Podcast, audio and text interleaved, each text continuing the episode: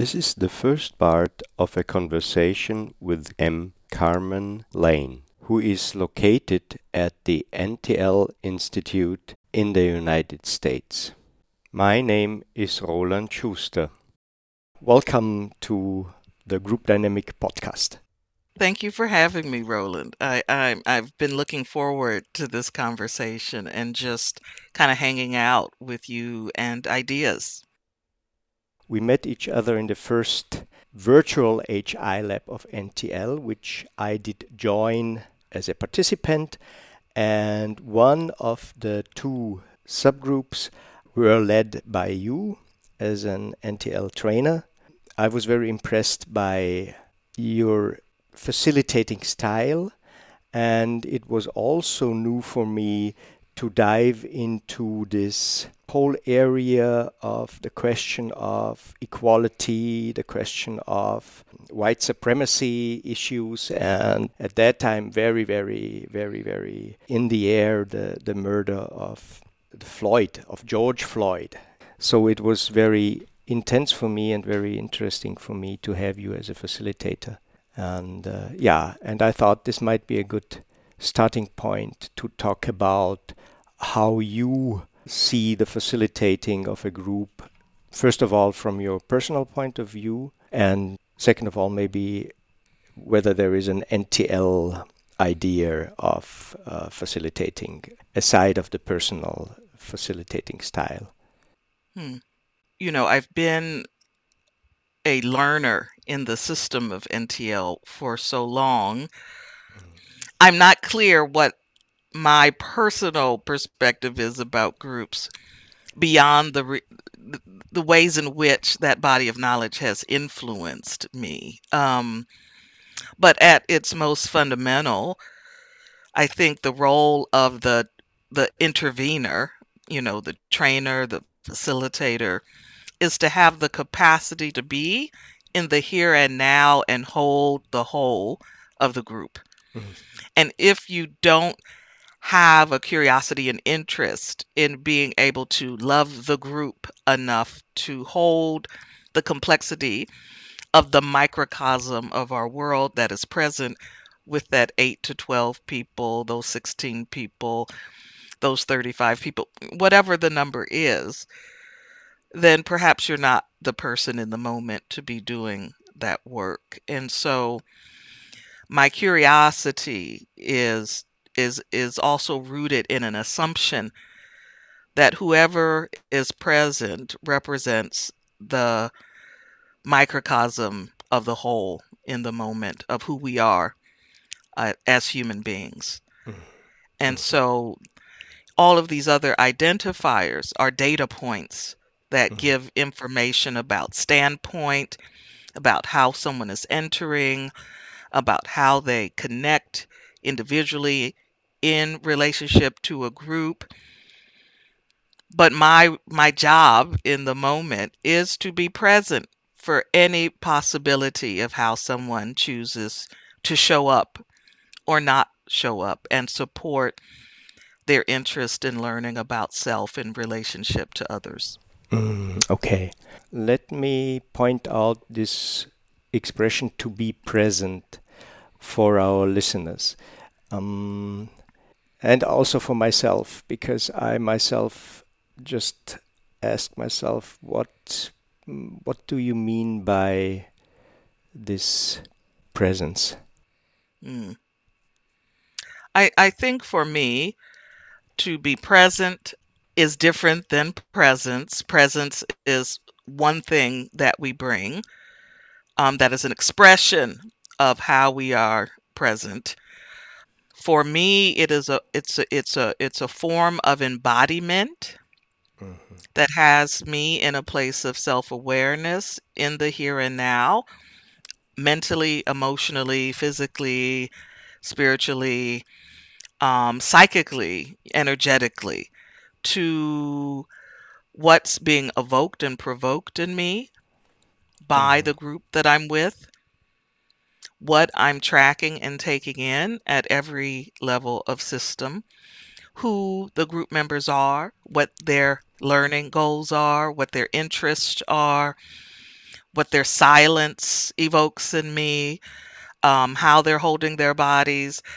Um, you know, in a virtual context, what's their background, what's their sound setup, you know, what is going on um, that I am noticing, not generating meaning yet from it, mm. but what am I noticing that mm. informs how I am showing up in my body mm. in a way that encourages the group to start doing work at the group level to mm-hmm. become a group, to become connected and curious about their interconnectivity. So for me, how I use myself in relationship to the dynamics that are starting to bubble up and rumble around me mm. is the and my capacity to create a container for those early rumblings is what I mean when I say to be present. Mm, okay, all right. All right. And when you say container for the early rumblings, mm-hmm. so uh, there is, as far as I remember, when I watch boxing uh, events, then get ready to rumble is such a saying there. So rumbling yes, means yes. that people sort of get in touch with each other in in a let's say in a way that might include some uh, aggression in in in, uh, in, the con- in, the context of uh, fighting, but not not uh, not physically, but at least uh, fighting on standpoints or fighting on uh, word views or something like that. Is that what you mean by rumbling? Well, I love that you're using boxing as a metaphor because you know um, you know I'm a I'm a Gestalt practitioner, and so mm-hmm. I think boxing is a wonderful kind of example of the cycle of experience, right? So, what I mean by rumblings is that there are some sensations that that we come into contact with when we enter something new in service of getting to a place of contact, right, with the other. So, contact in the context of group dynamics, depending on if it's a learning group or a boxing ring, is that, you know, we are gathering and making meaning, early meaning of those those sensations in order to understand how we will intervene and make contact. And so for the boxer, contact means one thing, you know, but it is about changing the environment of the container of the ring. It is about changing the environment of the group to intervene in a way that gets them to to choose to have contact with self and the other. Yeah. So creating those conditions, you know, yeah. the rumblings are about what am I paying attention to? Yeah. Yeah. To support creating the conditions for the group to have contact with itself. I'm just thinking whether this being a container can be imagined. Let's say you are the facilitator and all the people of the group step in and start to rumble around. Could you give our listeners an example of a containment, mm. or where, where you where you where you knew you were functioning as a container, and why you knew you were functioning mm. as a mm, container? Mm. We're, well, we're all contained, right? That's why we need to learn group dynamics, is that we all kind of have this experience of containment mm-hmm. that mm-hmm. interrupts that interrupts our ability to have contact with self. So a container, you know, for the facilitator is a temporary, time bound environment, right? That creates the conditions for experimentation and differentiation. And so for me, um, that that is about taking the time to say what are the automatic behaviors mm, yeah. of the group and what are the conditions that need to be created which means the temporary container for some experimentation of, you know, choosing behaviors and experimenting with new behaviors to support learning and awareness for the group. Ah, yeah, I see. That's an interesting dialectical point of view for container. So, on one hand, a container or to be a container would be a good thing because the facilitator contains whatever things showing up and would because of they show up in an early stage of the meeting of the group would somehow maybe destroy the learning or not or at least prevent the learning and on the other hand people are contained and therefore the learning becomes a difficulty because they need to free themselves of their containers to and mm. and, and sort of get in touch or get into contact with uh, each others and uh, and uh, so it's it's like to to give the people the ability to to leave their containers you need to be as a facilitator a large container to give the to give the security that is usually given by the containment of the individual. Yes. And i think there's something paradoxical in it because we're mm-hmm. all contained in a body. We're contained in our stages and phases of development. Mm-hmm. Mm-hmm. Um, we're contained by a life cycle of, you know, yeah. birth, you know, our lived experience to our deaths. So then the question becomes what are we going to then play around with, you know, mm-hmm. in in these bodies, in these containers? Um, and we're not alone right so we're we're surrounded by various systems our family systems our friendships our partnerships uh you know the the places we choose to live mm-hmm. you know the mm-hmm. the places we choose to work um groups that we don't choose to be a part of but we're connected to and who are we in all of those different containers and how what is what is the place and space where we feel most at ease? What are the places where we feel that we are are, are stuck and cannot move? What are those containers where we feel that we are most playful? You know, and some of this comes from uh, feminist philosophy. Some of that comes from you know basic kind of understandings of of group dynamics and and individual development and stages and phases. But you know, mostly it's it's this question of um, you know, who am I? You know, why am I here?